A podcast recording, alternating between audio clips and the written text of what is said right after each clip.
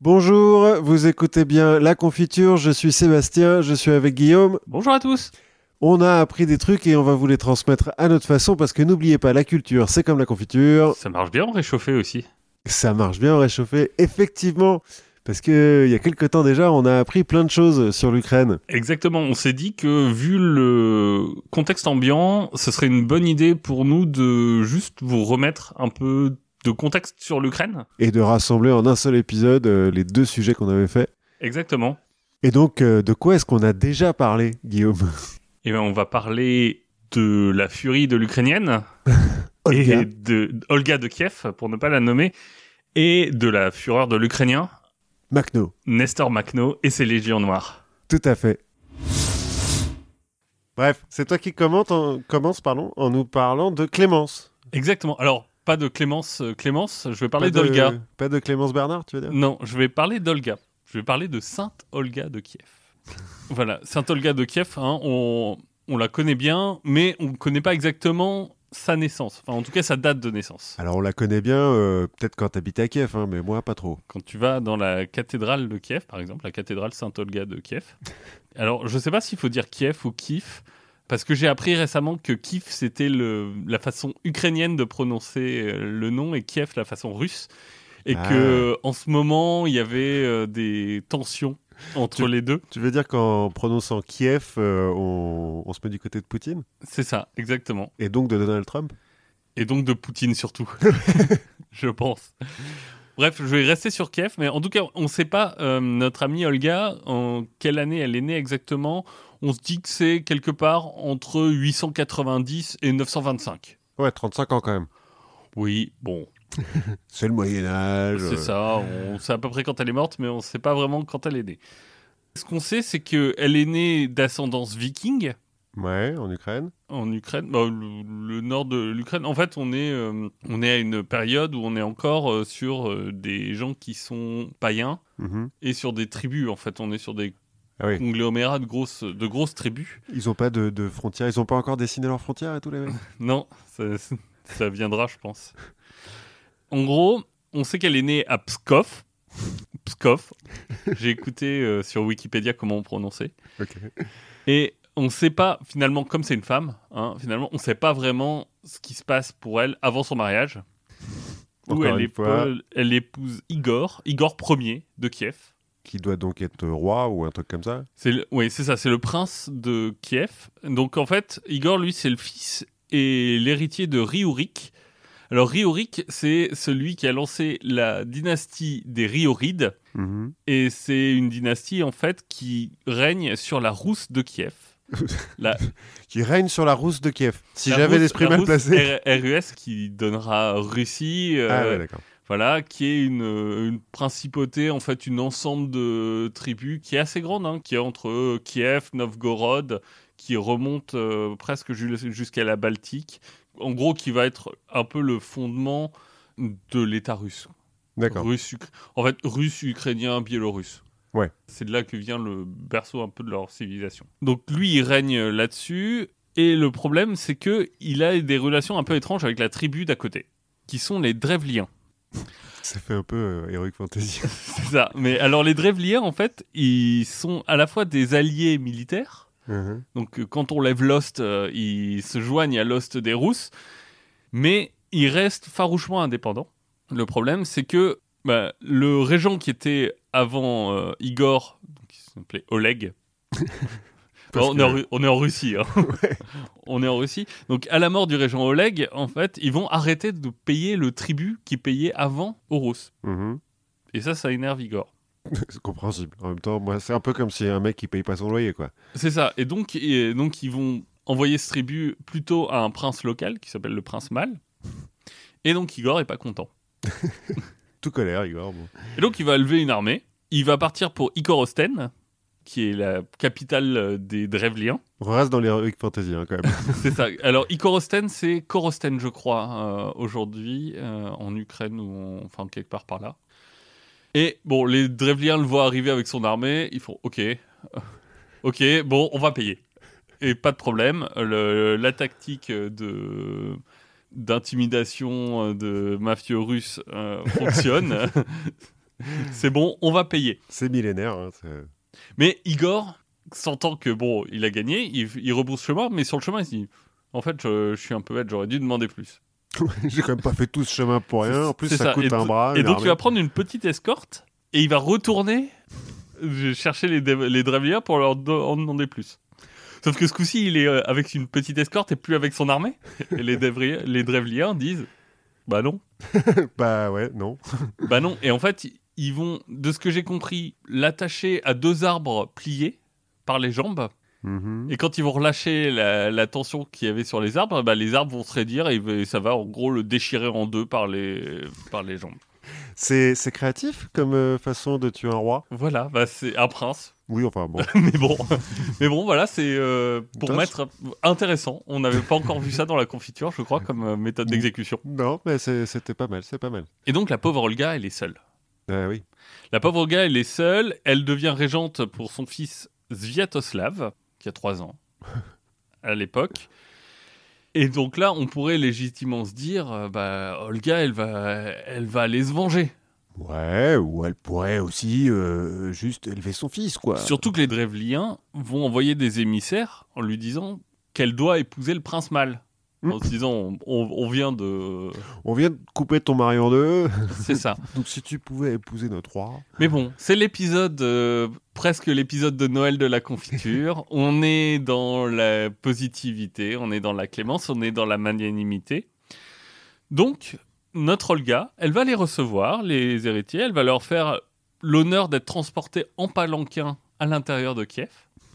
Elle va ensuite recevoir une autre escorte parce qu'elle va, accepter le mariage, mais en demandant une escorte pour euh, aller chez les, les Drevliens une vraie escorte digne d'une reine, hein, avec les plus hauts dignitaires des Drevliens. Elle va là aussi bien les accueillir, leur donner un bain. Et ensuite, elle va partir vers chez les, les Drevliens. Elle va faire une petite escale là où son mari est mort. Elle va faire donner un festin pour la population locale. Parce que vous avez vu les entrailles de mon mari, donc euh, ça vaut le coup. Et elle apporte aussi, elle, des victuailles, de l'alcool en grand nombre, et on fait un grand festin pour honorer son mari. Et finalement, elle va arriver jusque chez les Drevliens, qui vont être touchés et accepter de lui payer un tribut, et abandonner leurs idées de mariage. Tout ça pour un peu de bouffe, un bain et beaucoup d'alcool? Voilà, et la piété, la clémence, la magnanimité. Et quand on va lui demander mais qu'est-ce qu'elle veut comme tribu, elle va dire c'est simple. Moi je, je veux que chaque foyer d'Icorosten m'apporte un pigeon et une hirondelle. Ok, oui. Donc c'est un tribu qui est très symbolique. Oui, ou enfin, ça peut coûter cher hein, s'il y a beaucoup de gens à Igor Osten. Bah, sauf qu'en fait c'est des trucs qui nichent dans les maisons. Oui, c'est vrai qu'à l'époque, euh, il n'y a pas trop de problèmes de pigeons. Oui. Même à Paris, si tu dis euh, je- j'exige de chaque Parisien un pigeon, Bah, en fait, ce qui coûte très cher, c'est de les attraper, quoi. Peut-être. Ouais, il y aura un peu de bordel dans les rues le temps que, que chacun aille en choper un.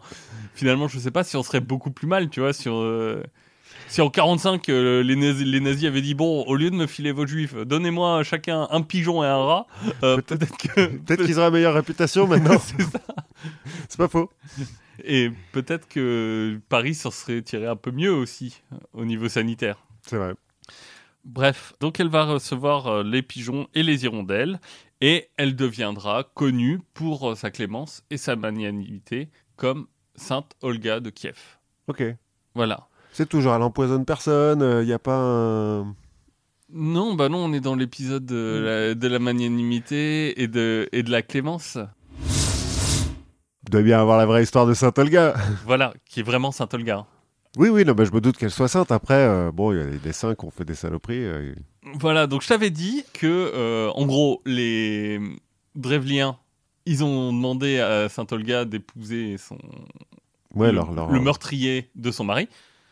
Ils ont envoyé une ambassade et elle a été effectivement portée sur des palanquins euh, avec euh, le- leur bateau porté à bout de bras dans la ville de Kiev. Alors ils étaient très heureux, enfin c'est un vrai honneur, hein. Oui, oui, oui. jusqu'à ce qu'ils les amènent euh, dans une grande place de Kiev dans laquelle ils avaient creusé des, des grandes fosses. Et qu'ils les ont tous balancés dans la. Alors eux, ils sont sur le palanquin, ils sont pas, ils peuvent pas trop s'enfuir. Et donc, euh, ils les ont balancés dans cette grande fosse qui a été creusée à la demande d'Olga pendant la nuit. Et Olga va se s'agenouiller devant la fosse en leur demandant si euh, l'honneur qu'elle leur rend les convient pendant qu'on les enterre vivants. Ah, on les tue même pas avant, juste on les enterre. Non, non, juste on les enterre. Bon, euh, ouais. Voilà. Après, escorte noble. Oui, oui, oui, pour retourner chez les. Voilà, pour retourner chez les Drevliens. L'escorte noble, elle arrive à Kiev. et effectivement, elle est faite des plus hauts dignitaires de, ou de quelques-uns des plus hauts dignitaires de la tribu drevlienne. Mhm. Donc, à leur arrivée, bah, Olga euh, s'incline respectueusement et leur dit Vous devez être fatigué, je vous ai fait couler un bain, comme ça vous serez présentable, et après on pourra faire les choses dans l'ordre, la cérémonie, machin. Je me souviens du bain, ouais. Ils rentrent, ils prennent leur bain, elle ferme la porte à clé, elle met le feu à la maison de bain, et ils meurent tous brûlés Dans leur bain. dans leur bain. Ce qui est quand même un exploit. Voilà. Bon, pendant ce temps-là, elle a quand même envoyé plusieurs missives. En fait, elle envoie toutes les missives à peu près en même temps, comme ça, euh, tout, tout se passe, pour dire qu'elle acceptait et qu'elle était et qu'elle se mettait en route à la rencontre du prince Mal, Mhm, mais qu'elle souhaitait faire un crochet par là où son mari est mort mhm. Pour aller se recueillir. Et récupérer les pigeons et les hirondelles. Non, ça c'est après. Ah oui, merde. Là, euh, là Ah c'est le festin. C'est le festin, exact. C'est le festin. Donc, en fait, elle va vraiment inviter tous les habitants de la ville pour faire un grand festin.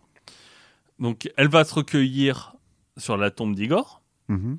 Et ensuite, bah, la fête commence. Tout le monde boit, surtout les locaux.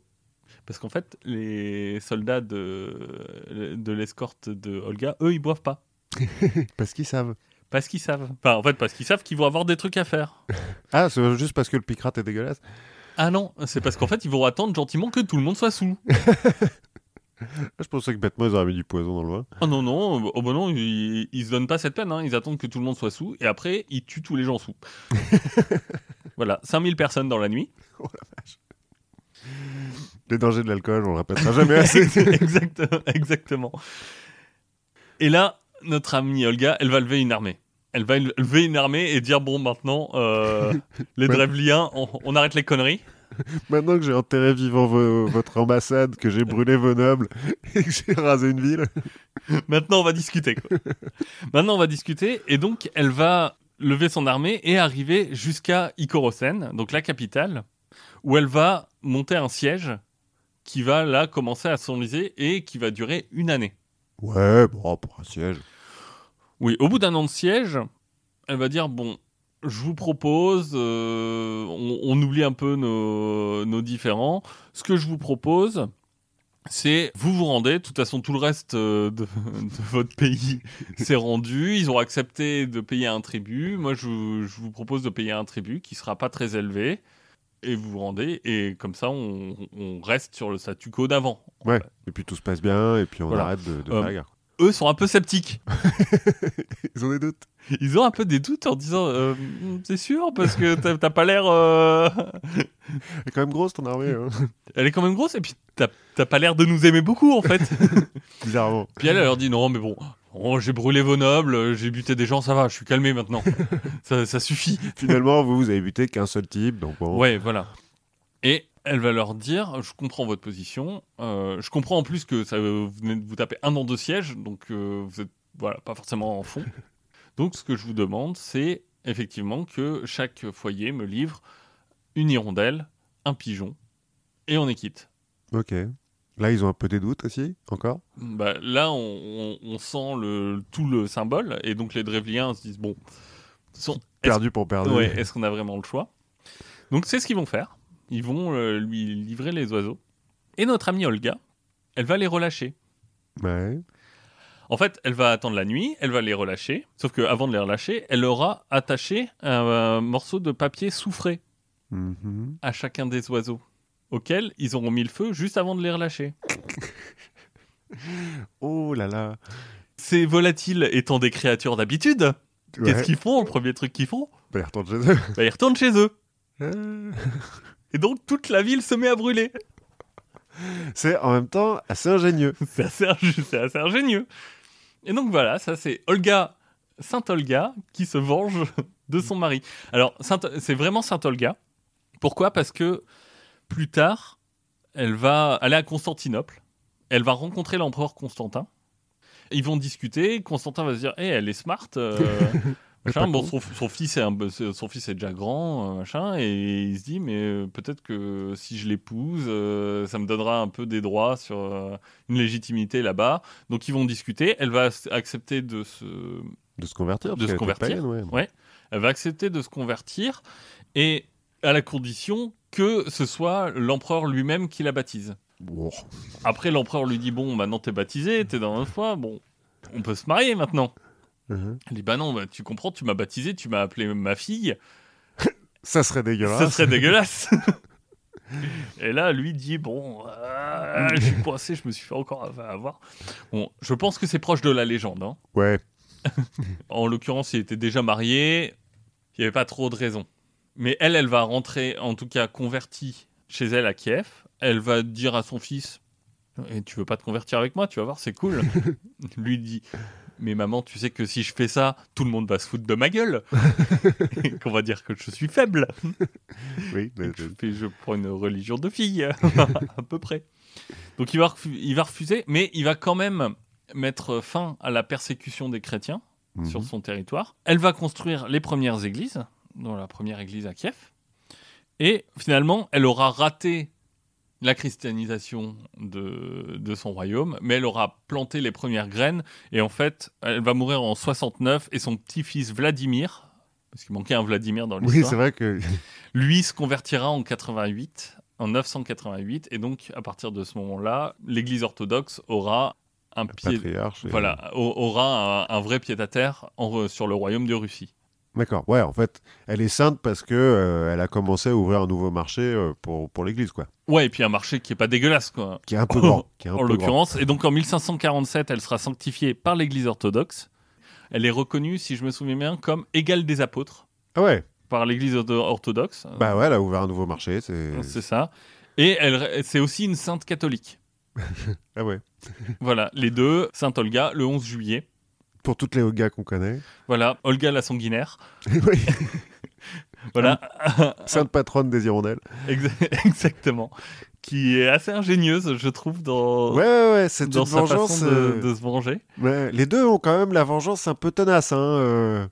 Oui, faut, faut pas trop les faire chier. C'est pas œil pour œil, dent pour dent, quoi. C'est œil pour euh, la moitié de ton pays, quoi. c'est ça. C'est t'as tué mon mari Ok, game on. Damon, je vais te cramer, quoi. Voilà. J'ai lu une citation qui parlait de Boudica, qui une, citation d'un poète anglais qui s'appelle, je ne sais plus, Con- euh, Converge Converge ou un truc comme ça, et qui disait L'enfer n'a pas de furie comme une femme qu'on dédaigne. Et effectivement, ça pourrait être. Ouais, elle a, c'est- elle a été un peu plus que dédaignée, quand même. Oui, bon, oui. Je peux comprendre qu'elle était un, un petit peu les, les nerfs, quand même. Voilà, donc. Quand vous faites des torts à quelqu'un, souvenez-vous que euh, cette personne risque de prendre euh, de d'avoir de la grandeur d'âme, de vous pardonner et de euh, vous laisser tranquille, ou sinon.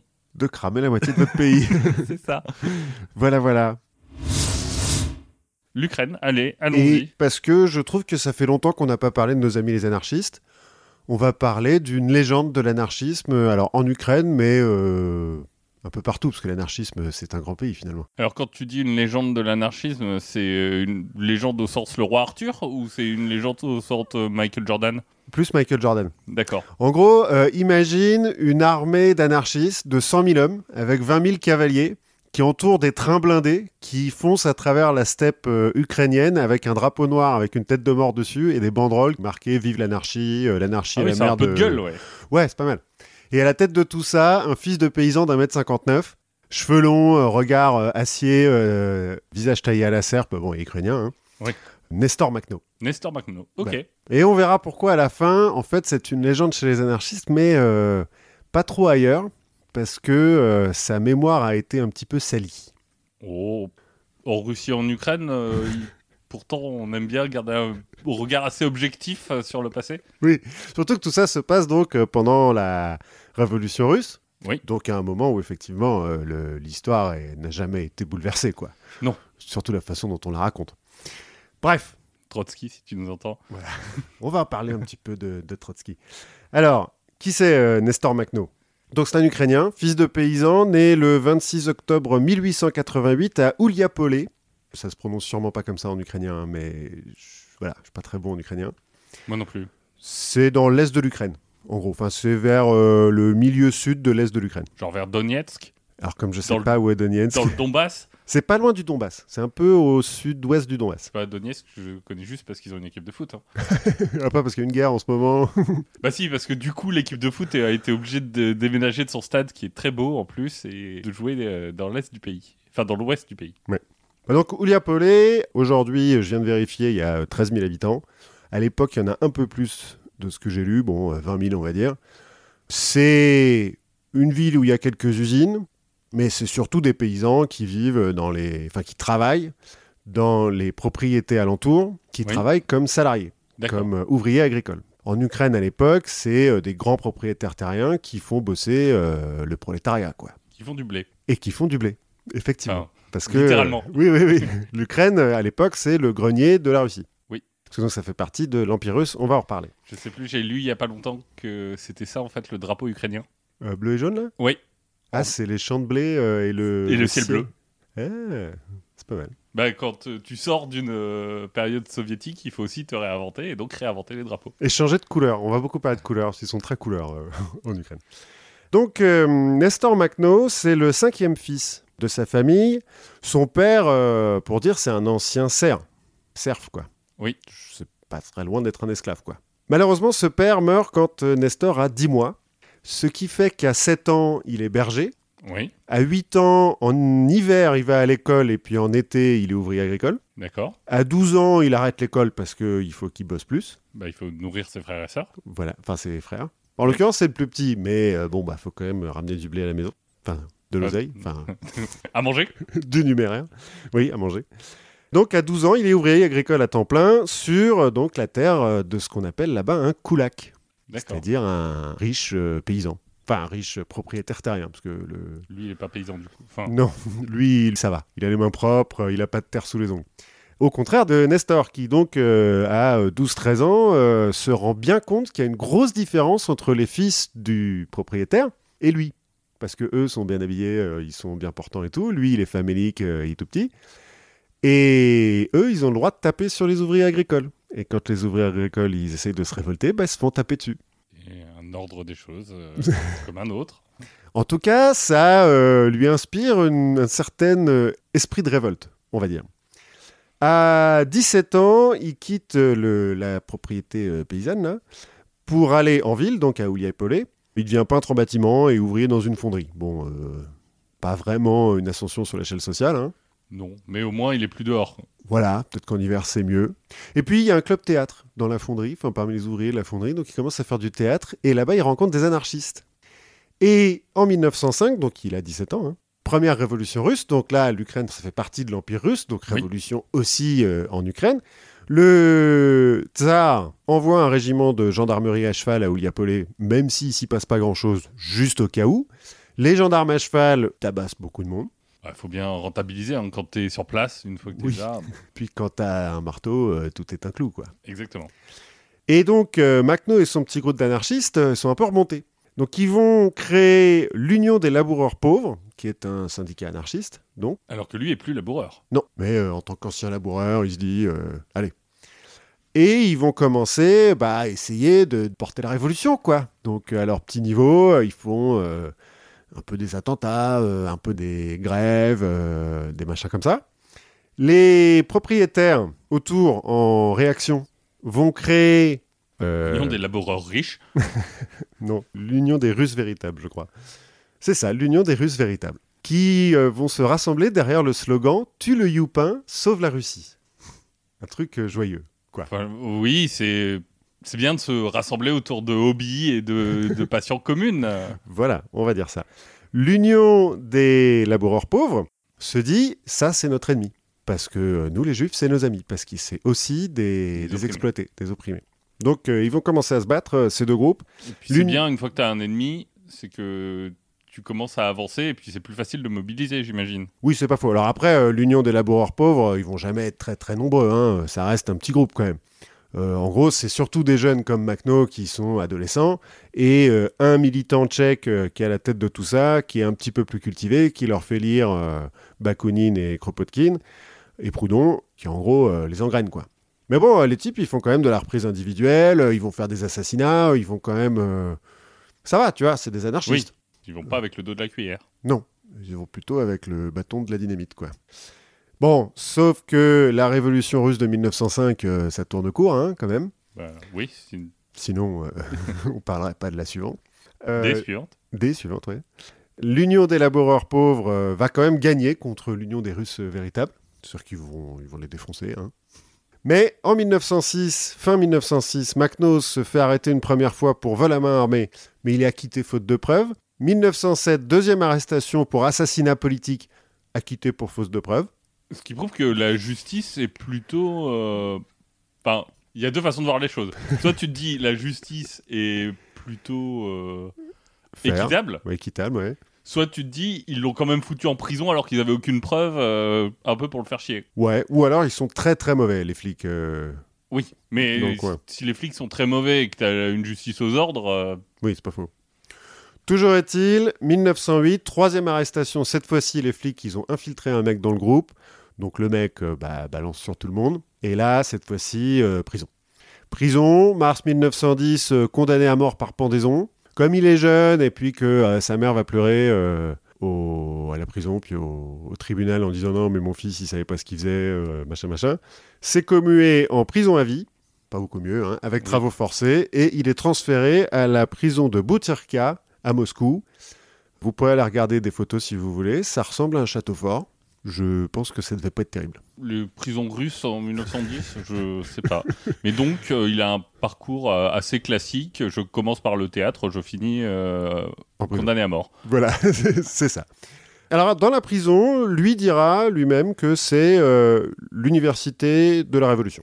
Parce qu'il rencontre donc d'autres anarchistes, Euh, surtout à Moscou, j'imagine. surtout à Moscou. Il va rencontrer un certain Piotr Archinov, qui est donc russe, plus de Moscou, qui s'est fait arrêter plus ou moins pour les mêmes raisons, hein, qui va euh, parfaire son éducation, donc il va lui expliquer cette fois-ci euh, Bakounine, Protopkin et Proudhon.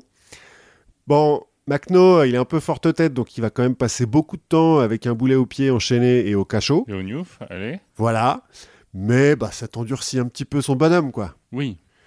Huit ans et huit mois plus tard, mars 1917, donc là on est en plein milieu de la deuxième révolution russe, la révolution de février, les révolutionnaires ouvrent les portes de la prison de Butyrka et donc font euh, sortir Makhno avec euh, les autres mecs qui sont dedans.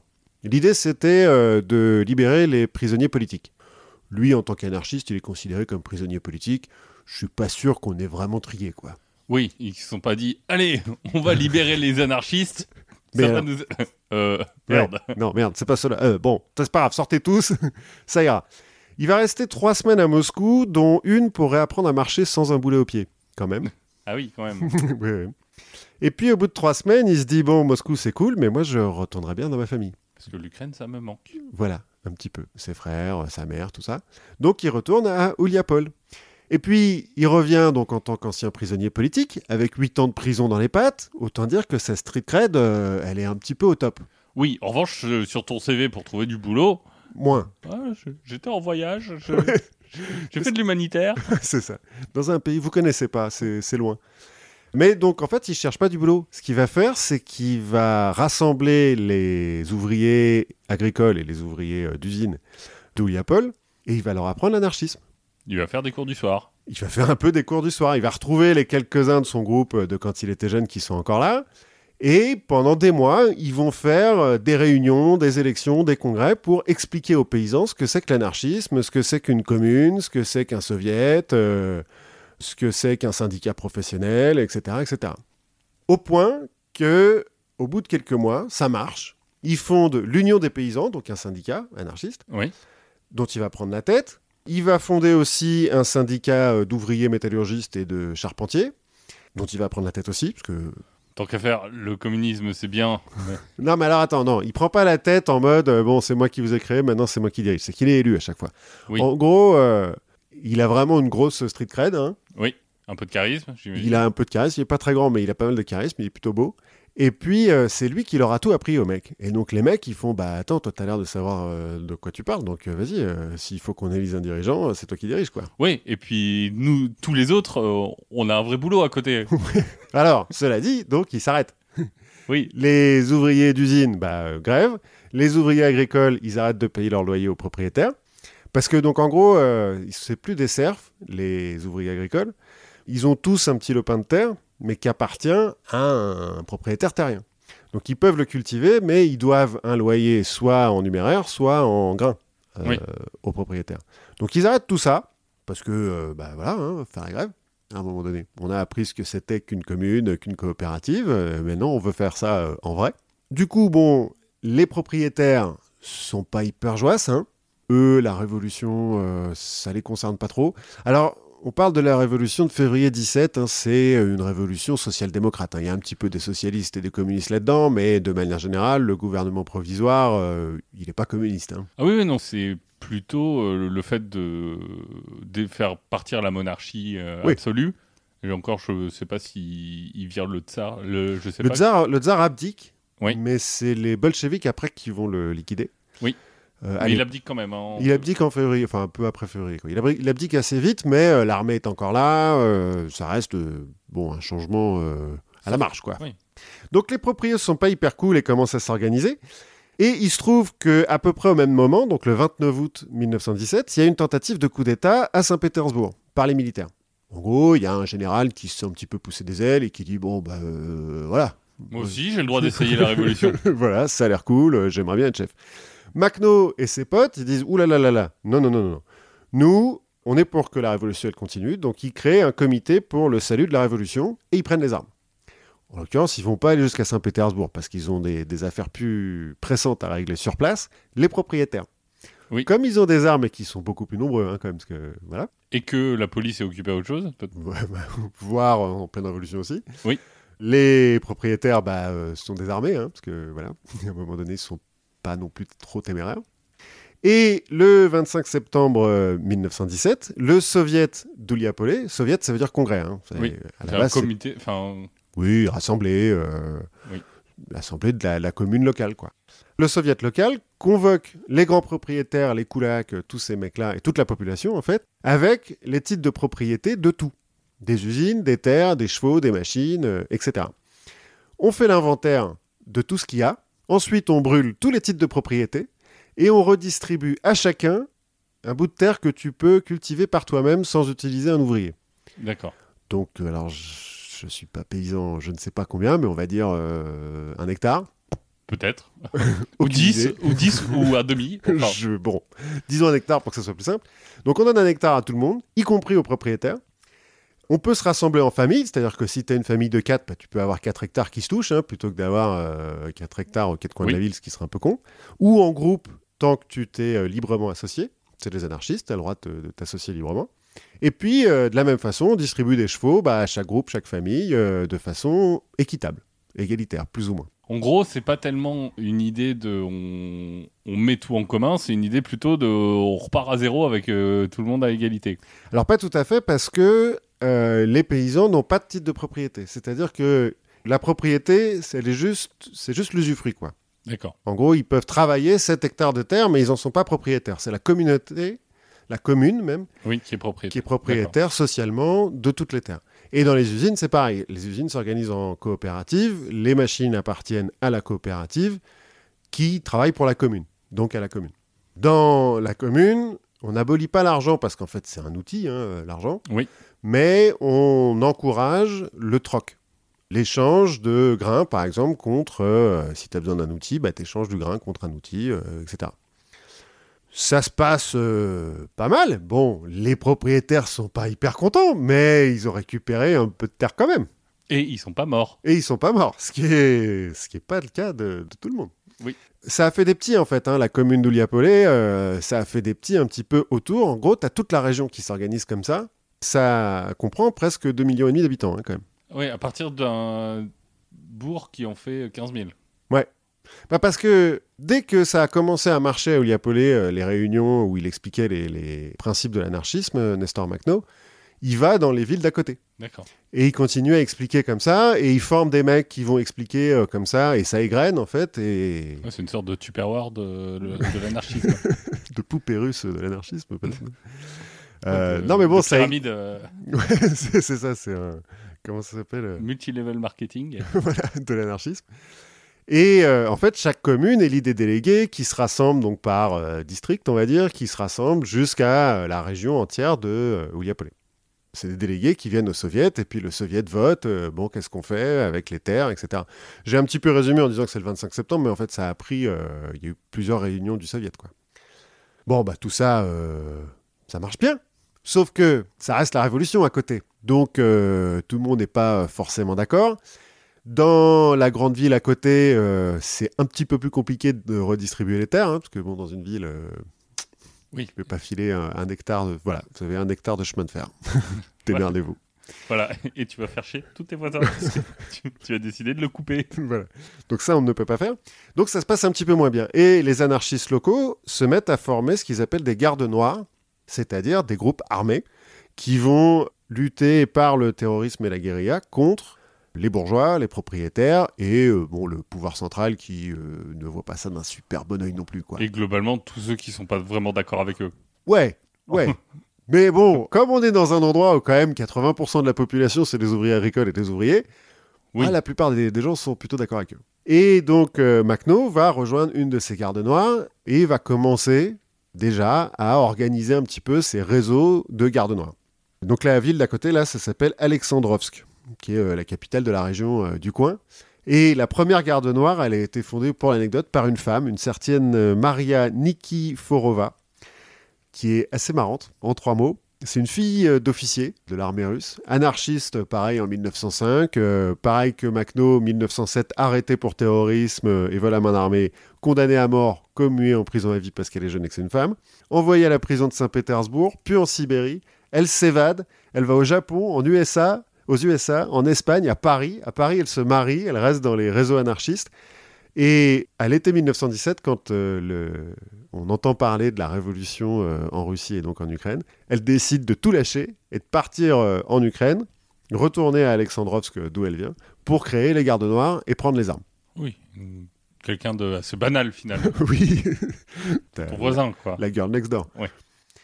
Et on va un peu la comparer à Jeanne d'Arc et tout, parce qu'elle va mener des bataillons entiers de combattants anarchistes et tout. Elle est assez cool. Ils vont devenir très potes. Elle va prendre le surnom de Maroussia.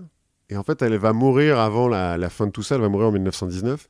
Et il y a d'autres femmes anarchistes qui sont à la tête d'autres gardes noirs qui vont reprendre le, le surnom de Maroussia, au point que l'armée rouge, à un moment, va dire Mais hein, on n'arrive pas à la tuer. Oui, ça, va- ça devient une sorte de titre euh, Ouais. comme, comme César en fait. Ouais, presque. Bref, octobre 1917, troisième révolution russe, cette fois-ci, enfin, ou coup d'État des bolcheviks, hein, selon comme on le voit.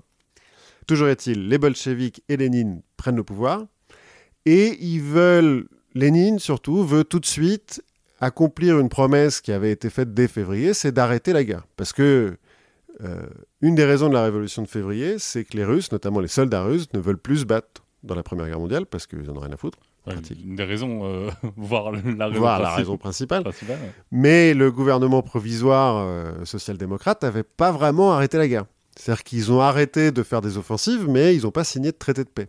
Lénine, lui, va négocier tout de suite avec l'Allemagne et l'Autriche-Hongrie, sans euh, en parler au reste des alliés, la France et l'Angleterre, euh, tant pis, hein, de vous démerder. Et le 9 février 1918, ça débouche sur le traité de Brest- Brest-Litovsk. Alors Brest, pas du tout Brest non, de non, chez c'est nous. C'est en Biélorussie, je crois maintenant.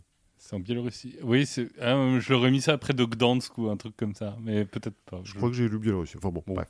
Traité de Biélorussie euh, qu'on embrasse en ce moment, qui ont peut-être besoin d'un peu euh, de...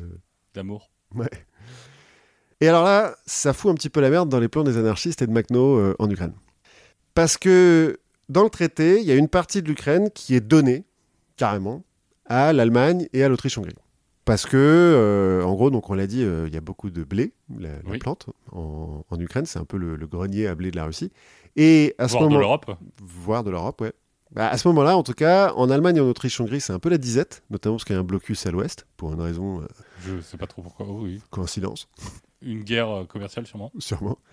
Et donc, ils sont un petit peu en galère. Et c'est un petit peu leur condition sine qua non. Quoi. Ok, on fait la paix, mais vous nous filez l'Ukraine parce qu'on a besoin de blé. Lénine, prenez l'Ukraine. C'est pas chez moi. Bah, c'est là où il va falloir qu'on parle un petit peu de l'Ukraine. Parce que c'est flou, en fait. Quand euh, ils disent prenez l'Ukraine, Ouais, mais c'est quoi l'Ukraine? Parce que, en fait, à l'époque, c'est l'Ukraine, ça appartient à l'Empire russe et c'est le cas depuis longtemps. Le seul moment où l'Ukraine a été unifiée et indépendante, c'est au 9e siècle, à l'époque de Saint-Olga, dont tu nous avais parlé, où c'est euh, l'État de Kiev, enfin le royaume de Kiev. Le kiff. Kiev. D'ailleurs, je Ah oui crois, il me semble. Alors, peut-être que je dis des bêtises, mais il me semble qu'on dit Kiev en russe et Kiev en ukrainien. Donc on va dire Kiev. c'est plus joli. Donc toujours est-il, euh, cet État, entre le 9e et le 12e siècle, euh, va euh, un petit peu imposer sa loi sur la région, donc grâce à Saint-Olga, mais aussi à euh, Sviatoslav le Conquérant, son fils, Vladimir le Beau Soleil, ou le Grand, son petit-fils, et Yaroslav le Sage, son arrière-petit-fils. J'ai trouvé que vous avez des noms un peu Oui, cool. c'est sympa le, quand on dit de toi que tu es le beau soleil. C'est pas mal. Yaroslav le Sage, il va marier sa fille à Henri Ier, le roi de France. D'accord. Donc il pèse quand même un petit Oui, peu. euh, c'est un endroit important et c'est plus que l'Ukraine telle qu'on la connaît aujourd'hui. Enfin, ça, C'est l'Ukraine telle qu'on la connaît aujourd'hui, une partie de la Pologne et de la Lituanie. Enfin, ouais, c'est. ça, ça remonte quasiment, puisque euh, Olga, elle est d'origine viking. Oui, parce que c'est des Vikings, euh, ces mecs-là. Mais c'est des Vikings de, je crois qu'ils viennent de Suède de l'Est. Enfin, ils sont repassés par les pays baltes euh, pour redescendre. Toujours est-il, au XIIe siècle, ça commence, ils commencent à se diviser, ces mecs-là. Au XIIIe siècle, du coup, invasion mongole, ils se font marcher dessus. Et là, il n'y a plus d'Ukraine. Parce qu'après, au XIVe siècle, c'est annexé par la Pologne-Lituanie. Oui. qui est euh, aussi un gros royaume euh, à cette époque-là. Alors, sauf euh, la Crimée, qui devient le Khanat de Crimée, qui va passer sous le, le joug des Ottomans assez rapidement. Au XVIIe, on a un bref État euh, indépendant, dans la région d'Ouliapolé d'ailleurs, de Cosaques. C'est le moment où en fait euh, on commence à parler de Cosaques, parce que c'est les descendants des Mongols du coin qui sont restés sur place. Mais qui va très vite devenir euh, vassal de la Russie, puisque au XVIIIe siècle, Catherine II va annexer l'Ukraine telle qu'on la connaît. Sauf l'Ouest, qui appartient toujours au début à la Pologne, puis à l'Autriche-Hongrie. À l'époque, c'est encore des steppes. Et puis comme ça fait 2-3 siècles que euh, c'est des Mongols, euh, des, des Cosaques, euh, bon, oui, qui qu'il y a a beaucoup la guerre. d'État euh, vraiment central fort. Voilà, c'est pas hyper civilisé. Donc elle fait venir des Allemands, des Hollandais et des Français pour construire. C'est à ce moment-là qu'on va fonder la ville d'Odessa, par exemple, ou de Sébastopol. D'accord. Et c'est à, à cause de ça, enfin à ce moment-là, qu'arrivent des colons allemands qui vont devenir les Koulaks dont on parlait au début. Notamment euh, des Ménonites, dont tu nous parleras peut-être un petit peu après, je crois. Ouais, Qui sont des, voilà, des Allemands euh, anabaptistes. On Ouais. parlera un peu des anabaptistes. Voilà. Et Bon, enfin. Ménonites qui sont créés, euh, faut- je pense qu'on l'évoquera, mais c'est pas très important, mais qui sont créés au moment de la commune de Munster. Voilà. Donc Ça, on va. En même temps. Comme quoi, tout, tout, se lie- tout est lié. Voilà, on n'avait pas prévu, mais l'histoire, euh, c'est un grand ruban qu'on déroule pour vous toutes les deux semaines.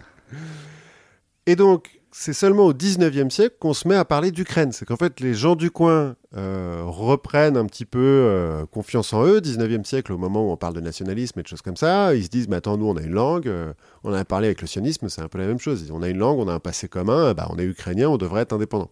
Oui, parce que Napoléon a changé des trucs ou pas du tout? Je Non. J'en ai aucune idée. Non. de... non, il s'est Bon. fait virer aussi de Bon, il- l'Ukraine. En Ukraine, il n'est pas resté très longtemps, hein, je crois, en même temps. Oui, non, je, je sais pas du tout en fait. Je Non, pas non, du non, tout la il a- campagne de il- Russie, donc euh, Bah, enfin, je, on- je sais pas jusqu'où il est reparti après. quoi. Disons que j'en ent- ai pas entendu parler. Moi, dans les recherches sur l'Ukraine, on nous parle pas de Napoléon, on nous parle de Catherine II. On nous parle euh, donc du 19e siècle, au moment où il y a la, la culture ukrainienne, qui du coup euh, est interdite par le tsar, hein, la langue ukrainienne notamment. Mais voilà, l'Ukraine n'a jamais vraiment existé à ce moment-là en tant que pays. Et au moment du traité de Brest-Litovsk, pour faire ça un petit peu bien, les Allemands, plutôt que juste de dire bah, on annexe, ils vont dire euh, oui, euh, c'est un pays indépendant qu'on va protéger. Euh, protectorat. Voilà. Et donc, euh, les partis politiques ukrainiens, parce que bon, c'est une région de la Russie, et la Russie, c'est même sous l'Empire, euh, c'est un peu fédéral, quoi. Il y a un peu des gouverneurs, quoi. C'est trop grand pour être euh, oui. vraiment complètement unifié. de toute Voilà. façon. Donc il y a des partis politiques, et ces partis politiques vont se réunir pour former ce qu'ils vont appeler la Rada, euh, l'Assemblée nationale, hein, en gros. Voilà, ça c'est en février 1917, donc au moment de la Révolution, quoi. Il déclare que en juin 1917 que l'Ukraine est autonome. Bon, ça mange pas de pain, de toute façon on est en pleine révolution. Donc, euh, On est autonome. Bon, on est protégé, mais autonome. Voilà. Bah non, juin 1917, c'est encore, euh, c'est avant les bolcheviks, donc euh, Oui. ça, ça mange vraiment pas de pain. Après les bolcheviks, en novembre 1917, ils disent on est indépendant, on fonde la République populaire d'Ukraine, ce qui ne plaît pas aux bolcheviks, donc ils vont envoyer l'armée rouge qui va aller jusqu'à Kiev quand même. Et puis donc signature du traité de Brest-Litovsk, les bolcheviks se retirent de Kiev, mais restent dans l'est de l'Ukraine, où ils vont créer la République socialiste soviétique d'Ukraine Oui. et la République populaire d'Ukraine va euh, élire un président. Sauf que le 29 avril 1918, les Allemands, qui sont en train d'envahir, hein, disent euh, euh, oui, mais alors si on envahit une République populaire, euh, c'est pas top et tout. Donc ils prennent un général un petit peu au pif euh, ukrainien, puis lui font tiens, va faire un coup d'État. Le mec fait un coup d'État, crée ce qu'on va appeler l'Etmanat d'Ukraine. D'accord. Donc il est Hetman comme Ataman, il est chef quoi. Ok. Mais c'est une, une marionnette des Allemands quoi. C'est des fantoches, ouais. Ouais, il est fantoche, c'est quand même un. C'est ce qu'on appellerait maintenant un facho, hein, quand même, le mec. Il est particulièrement antisémite, il va faire plein de pogroms. euh. Ouais, C'est l'âge d'or du pogrom. Enfin, c'est. Ah oui, c'est. Alors, l'âge d'or du pogrom, non. Parce que bon. Mais, mais c'est le, c'est Ouais, le bon. début euh, des pogroms euh, Ouais, dans cette région du monde. L'Ukraine, ça va être un peu vénère pour les Juifs à ce moment-là. Bon, en gros, ça devient un État policier, il y a des armées partout, puisque donc il y a l'armée allemande. Donc tout l'ouest, euh, à part l'extrême est, t'as l'armée rouge, tout l'ouest, euh, t'as euh, les Allemands et les Austro-Hongrois, et puis au milieu, l'armée populaire de la République populaire qui est devenue l'Etnamat. Bon, c'est un peu le bordel. Et donc, au milieu de tout ça, on a Macno et nos anarchistes, qui eux étaient en train de fonder des communes et de se dire putain, ça marche hyper bien, c'est cool, on est enfin libre, on peut faire ce qu'on veut. Et qui se disent, oula, mais attends, euh, qu'est-ce qui se passe là euh, On s'est un petit peu On fait est, on est libre, mais bon, on a, on a quatre armées qui campent sur place. Oui, c'est un petit peu relou ça. Et donc le congrès anarchiste décide d'envoyer une délégation à Moscou pour parler avec les bolcheviks, pour leur dire ouais les gars, vous avez un peu lâché en race campagne là quand même. Dont Makhno. Donc Makhno euh, va à Moscou. À Moscou, il va retrouver Piotr Archinov, son pote anarchiste de la prison. Il va rencontrer Pierre Kropotkin, qui va euh, lui expliquer un petit peu plus des trucs, euh, lui donner des conseils. Ça fait 20 ans qu'il le lit, donc. euh, Ouais, voilà, il, rencontre un petit peu son idole et tout. Ouais, super, tu, peux me dédicacer ton livre, des trucs comme ça. Mais en fait, il se rend compte que les anarchistes à Moscou, ils se sont pris un gros coup de bambou de la Tchéka, qui est la, la police secrète des bolcheviks, et qu'ils euh, ils sont pas en grande, grande forme. Oui, disons que les bolcheviks ont un peu fait le ménage. Oui, voilà. Il se rend compte en fait que les bolcheviks aiment pas trop les anarchistes. Et vice-versa. Oui, du coup. Mais lui, euh, bon, bah, euh, il fait pas partie de la politique moscovite. Hein, euh, il débarque hein, à Moscou. Bon, bah, allez, Sbrouf, il se dit qu'il va aller au Kremlin pour essayer de rencontrer Sverdlov, qui est à l'époque président du comité exécutif central, c'est-à-dire euh, chef de l'État, et Lénine, parce que pourquoi pas. Ça, ça mange pas de pain. Là. Ouais. On peut toujours essayer, quoi. Il y va avec un laissez-passer du soviet local qui lui dit oui, oui, c'est un soviétique et tout, vous pouvez le laisser rentrer. Il rentre. Personne lui dit trop. euh, il demande où sont les, bureaux. On lui dit bah c'est là, au premier étage. Il va au bureau, il tape sur les portes jusqu'à ce qu'il y ait un mec qui lui dise vous voulez voir euh, Bah attendez, je vais voir. On l'amène au secrétaire de Sverdlov, qui l'amène à Sverdlov? Ils discutent un petit peu. Sverdlov lui dit ah, c'est intéressant. Euh, bah revenez demain, on va rencontrer Lénine. Et donc il rencontre Lénine avec Sverdlov. Au début, les deux veulent avoir des renseignements sur ce qui se passe en Ukraine, parce qu'en fait, euh, ils sont pas trop au courant. Quoi. Ils savent qu'il y a l'armée rouge, ils sont là, mais si, si, euh, l'armée rouge, avec nos trains blindés, on fait plein de trucs. Et Macno, il leur dit, bah non.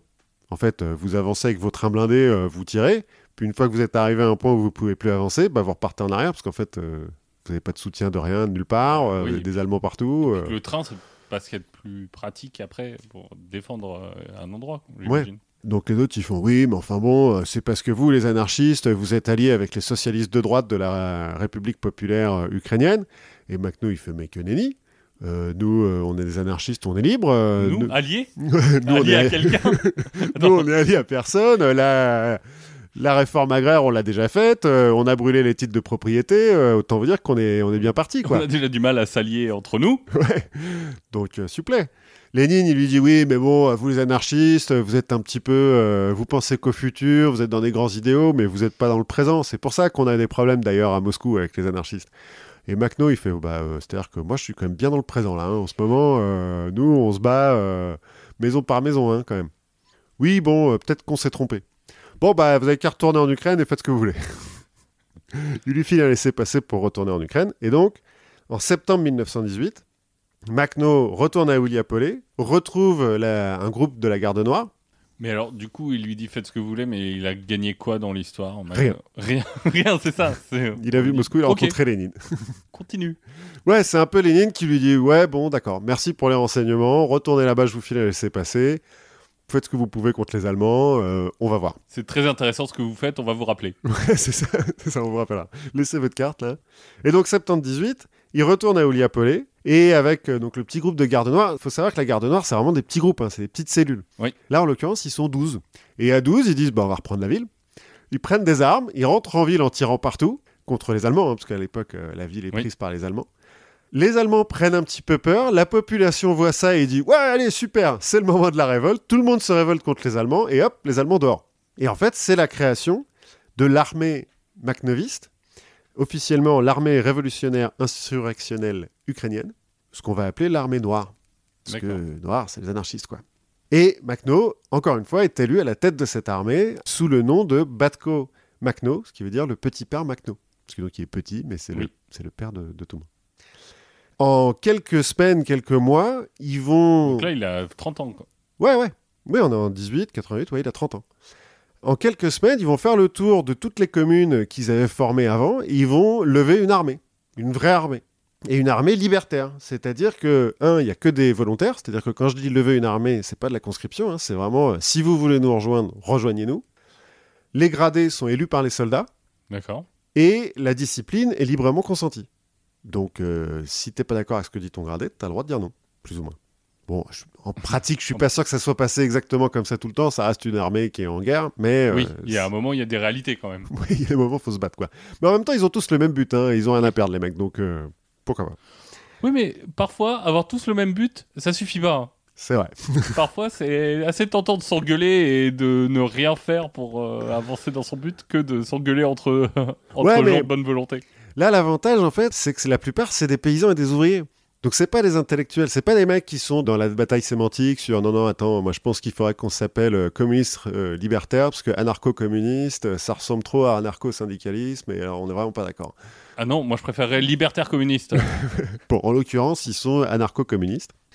Et effectivement, avoir le même but, ça suffit pas. Il y a quand même des, certains des bataillons de l'armée qui se livrent un petit peu au pillage et au pogrom, parce que bah, ça reste des militaires et qui commence à avoir un peu de pouvoir. Voilà. Bah, Macno et son état-major, ils sont hyper euh, vénères contre ces trucs-là. Et dès qu'ils entendent parler d'un pillage ou d'un pogrom, ils vont voir les responsables et ils les fusillent. D'accord. Parce que ça, c'était une des trucs de la discipline qui n'était pas librement consentie. C'était pareil pour tout le monde, quoi. Pas de pogrom, pas de pillage. Et tu consens librement à être exécuté. voilà, plus ou moins. Mais ce qui fait que l'armée macnoviste, l'armée noire, elle est hyper populaire parmi la population. Parce que dans toutes les armées qu'il y a dans le coin, c'est la seule qui fait pas de pillage. Puis c'est la seule où tu connais les gens, parce qu'en fait, c'est tes voisins, hein, plus ou moins, Oui. qui sont dans l'armée. Au début, bon, il manque un petit peu de matériel. Il y a, il paraît, des batailles où ils y sont allés à main nue avec des fourches et des, des bouts de bois, quoi, les mecs. Ouais, alors c'est peut-être de la légende un peu, mais. C'est peut-être un petit peu de la légende, mais le fait est que, a priori, euh, au début, ils n'ont pas beaucoup d'armes. Sauf que, novembre 1918, l'Allemagne signe l'armistice, et donc les Allemands qui sont en Ukraine bah, se barrent. Parce que, bah, de voilà, il n'y a plus de raison. Et donc, ils laissent tout. Ils laissent leurs armes, leurs trains blindés, euh, leurs mitrailleuses et trucs comme ça. Puis les macnovistes, ils font Ouh Cool, maintenant on a des armes, on va pouvoir parler. Et donc, le 14 décembre, donc euh, un mois plus tard, l'Etmanat, l'espèce de gouvernement euh, fantoche des Allemands, est renversé par un certain Simon Petliura, qui est à la tête de l'armée populaire d'Ukraine, en fait, qui va rétablir la République populaire d'Ukraine, et Makhno. L'armée noire de Makhno va être, euh, en fait, celle qui fait le plus de dégâts hein, à l'Etmanat. Et donc, à ce moment-là, donc euh, l'Allemagne s'est retirée du conflit, mais du coup, les Alliés ont gagné à l'ouest, Mais les Russes sont pas vraiment gagnés puisqu'ils ont fait l'armistice. les Russes ont fait la paix avant, et en fait, c'est le début de la guerre civile russe. hein, euh. Oui. Et puis surtout, les Alliés, ils disent Ouh là là là là, mais une révolution communiste? Non, non, non, non, non, non, non. Et donc, j'en ai déjà parlé, mais en fait, les soldats français, par exemple, ils ne sont pas démobilisés en 1918, ils sont envoyés en Crimée, notamment à Odessa, D'accord. le, le port qui a été fondé par un Français. Et donc, à ce moment-là, en Ukraine, on a à l'est l'armée rouge, les bolcheviks, qui, bah, du coup, puisqu'il n'y a plus d'Allemagne, il n'y a plus de raison de respecter le traité de Brest-Litovsk, donc euh, bah, on va commencer à réavancer vers l'Ukraine. l'armée populaire de la République euh, ukrainienne, qui est plutôt dans l'ouest. Au sud, l'armée des Russes blancs, l'armée blanche, qui est soutenue par les Alliés. Et au milieu de tout ça, l'armée noire de Makhno. C'est assez bigarré comme C'est- euh, C'est un peu bigarré, mais bon, euh, voilà. Et puis au milieu, enfin, encore au milieu de tout ça, il y a aussi juste des bandes armées, parce qu'il y a des types qui faisaient partie de l'armée allemande, ou de l'armée de l'Etmanat, ou même de l'armée rouge, qui disent à un moment donné, bon, oh, on peut peut-être juste faire une bande armée, on a des armes et tout, euh, Voilà, on va consentir librement à notre discipline. et, et du coup, on va piller tout ce qui est autour, non? on va garder tout pour nous. Ouais, qu'est-ce que vous en dites, les mecs? Ouais, ouais, ok, pas mal.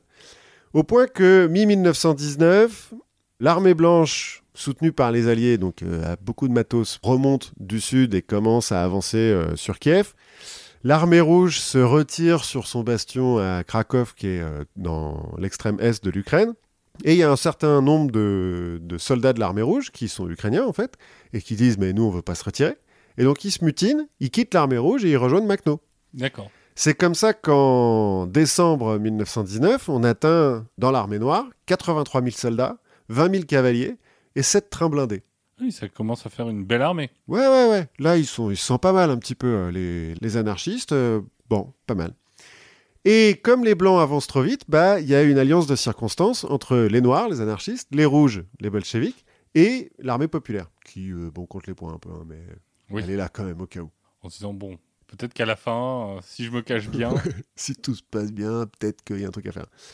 Bon, alliance de circonstances qui empêchera pas euh, Trotsky, notamment, qui est commissaire euh, à l'armée en ce moment, enfin qui dirige l'armée rouge hein, en pratique à cette époque-là, de commencer une petite campagne de propagande contre les anarchistes. En fait, il a un problème. C'est que, un, les anarchistes à Moscou, on l'a vu, ils sont pas alliés avec les bolcheviks du tout. Et puis que l'histoire de Makhno, elle commence à se répandre dans le reste de la Russie. Et donc il y a d'autres paysans qui commencent à faire, mais attendez, euh, on a le droit de faire des armées, nous. On peut juste euh, reprendre la terre pour nous. On va faire ça. On va appeler ça les armées vertes. parce qu'on aime bien les couleurs. C'est important. C'est important. Qui vont donc s'inspirer de Makhno en Sibérie, dans le sud de la Russie. Et donc ça, Trotsky, bah non, faut, faut pas que ça, ça arrive, ça. Et donc l'armée makhnoviste, l'armée anarchiste, ils vont commencer à l'appeler la Makhnochina, sachant que China, c'est péjoratif en russe, hein, comme suffixe. Ce qui est étrange d'ailleurs parce que euh, les Béruriers Noirs, par exemple, ont une chanson qui s'appelle Makhnochina, à la gloire de Makhno. Mais ils gardent euh, ce mot qui est péjoratif. Bon. Et au lieu de l'appeler euh, armée anarchiste, armée makhnoviste, etc., ils vont simplement dire que c'est une bande d'assassins, de pillards. Ils vont les appeler contre-révolutionnaires. Ils vont même dire que c'est des coulacs eux-mêmes. Et ils vont commencer à dire qu'ils sont antisémites et que c'est eux qui font des pogroms. Oui, alors que chez... dans l'armée rouge et tout ça, Oui, très peu. très peu. Très très peu de pogroms dans l'armée rouge, c'est bien connu. Début 1920, l'armée blanche qui à ce moment-là est dirigée par le général Denikin est vaincue. Les alliés bah, se retirent parce qu'en fait les soldats français notamment bah, ils se mutinent. Donc euh, l'état-major français il dit ouh, faudrait pas que ces histoires de communistes ça revienne jusqu'en France. Ok, on rentre. Et les bolcheviks se retournent contre l'armée noire parce que bah faut pas faire confiance à Trotsky quoi, pas trop. Non. Pas toujours. Et l'armée populaire et Simon euh, Petliuria, ils sont repoussés jusqu'en Pologne. Lui, il va euh, s'allier avec des mecs en Pologne en disant Si, si, euh, je continue la résistance depuis Pologne. euh, Mais on est bien ici. c'est pas mal. Les, les Ukrainiens libres parlent aux Ukrainiens libres. Mais en fait, non. Il va rien se passer de plus avec eux. Sauf que depuis la Crimée, il y a une nouvelle armée blanche qui va réavancer sur l'armée rouge qui, en fait, en se battant contre les makhnovistes, bah, ils divisent leurs forces, euh, Oui. les rouges, et ils se font prendre à revers par donc le général Wrangler, qui est un autre général russe, blanc, à la mi-1920. Du coup, nouvelle alliance de circonstances entre Makhno et l'armée rouge, qui vont vaincre Wrangler en novembre 1920. Il semblerait que, à un moment donné, Makhno euh, bloque complètement l'avancée de l'armée de, de Wrangler. Au point qu'il y a certains historiens qui disent que s'il l'avait pas bloqué, Wrangler il serait remonté jusqu'à Moscou. D'accord. Parce que à cet endroit-là, euh, c'est tout droit. C'est l'autoroute, quoi. Ouais, c'est un petit peu autoroute. Et que sans Makhno et son armée, bah, la révolution russe, ça n'aurait peut-être pas duré euh, si longtemps que ça. Quoi. Bref, novembre 1920, Wrangler est battu. Et le 26 novembre 1920, donc deux semaines plus tard, l'état-major de Makhno, mais pas Makhno lui-même, se rend à un conseil avec l'armée rouge euh, pour euh, décider de la, la suite des opérations. Ils se font tous arrêter et fusiller sur place. parce que Trotsky a décidé que les alliances de circonstances, euh, bah, c- Bah, c'est plus les mêmes circonstances. voilà, les circonstances ont changé. Et donc, euh, l'armée rouge va envoyer 5 corps d'armée, soit 350 000 hommes, pour euh, faire un peu le ménage, Avec euh, une finesse toute soviétique. tout à fait, et récupérer son grenier. Ce qui fait qu'en août 1921, les Macnovistes sont plus que 2000 à peine, et le 28 août 1921, Macno, blessé et 77 de ses hommes, va se réfugier en Roumanie. Les dernières bandes Macnovistes vont être dispersées en 1922, mais enfin bon, à partir du moment où lui il est barré, euh, Oui. c'est plus que quelques poches de résistance euh, vite fait quoi. De la Roumanie, il va passer en Pologne. En Pologne, il va se faire arrêter, il va se faire foutre en prison parce que les Polonais vont dire euh, Mais attends, euh, l'Ukraine, c'est chez nous. T'es un terroriste, euh, du coup? C'est un peu à cause de toi que c'est plus vraiment chez nous. Voilà, c'était il y a trois siècles, mais c'est sûrement de ta faute. Il va réussir à s'évader, il va passer à Berlin et il va arriver à Paris en 1925, où il va être accueilli dans les milieux anarchistes. Il faut savoir qu'à l'époque, il a une énorme balafre sur la, la joue euh, droite. Selon un anarchiste français, je cite, Son corps n'est que cicatrice et des morceaux de mitraille circulent sous sa peau, au point qu'il peut plus vraiment tenir debout pendant très longtemps, parce que ça lui fait mal, et qu'il a chopé la tuberculose au passage. Bon, Mais c'est ça quand on prend pas soin de sa santé. ben, hein, on court la campagne, comme ça, à bord de son train blindé, mais Faut mettre des gants voilà. et un masque. Bon, sauf que les anarchistes, euh, ils sont pas hyper riches hein, à ce moment-là en, en France, donc il est obligé de bosser. Il va bosser dans une fonderie à Vincennes, il va être charpentier pour l'Opéra de Paris, et il va finir comme tourneur dans l'usine Renault de Boulogne-Billancourt. Ce qui est pas fou. Non. Mais euh, il va quand même rester dans les, dans les milieux anarchistes. hein. Il va rencontrer les anarchistes espagnols de la CNT, euh, notamment les, dirigeants de la CNT, qui euh, en 36 euh, vont essayer de faire la même chose que lui à Barcelone. Il va retrouver Piotr Archinov, l'anarchiste qu'il avait rencontré en prison à Moscou, et Volin, qui est aussi un ancien Makhnovitz. Parce que Piotr Archinov, en 1919, sur l'invitation de Makhno, il va venir en Ukraine à Ouliapolé pour diriger le, journal anarchiste local. Oui. Donc ils se retrouvent tous à Paris, c'est la fête. Et puis ils vont se lancer dans la seconde activité favorite des anarchistes après la lutte Des armée. bombes. Non, après les bombes justement. Ah, s'engueuler. S'engueuler, la lutte sémantique qui va donc diviser les synthétistes contre les plateformistes. C'est un peu compliqué, je, je t'avoue que je suis même pas allé fouiller parce que ce genre de truc à la con de sémantique, euh, non, on n'est pas d'accord. euh, Anarchie et huile d'olive. euh, voilà, c'est un petit peu relou. Et le 25 juillet 1934, Macno va mourir de la tuberculose. Il laisse derrière lui une femme et une fille qui est née en 22, donc pendant son exil. Il va être incinéré et ses cendres déposées au Père Lachaise. Il y a, il paraît-il, au moment de son enterrement, 500 anarchistes euh, qui viennent pour euh, honorer sa mémoire. Et Volin, avec qui il s'est engueulé, parce qu'il il fait pas partie Oui. du même groupe, va prononcer son oraison funèbre. Mais un peu plus tard, il va se retourner, Volin, contre la mémoire de Makhno.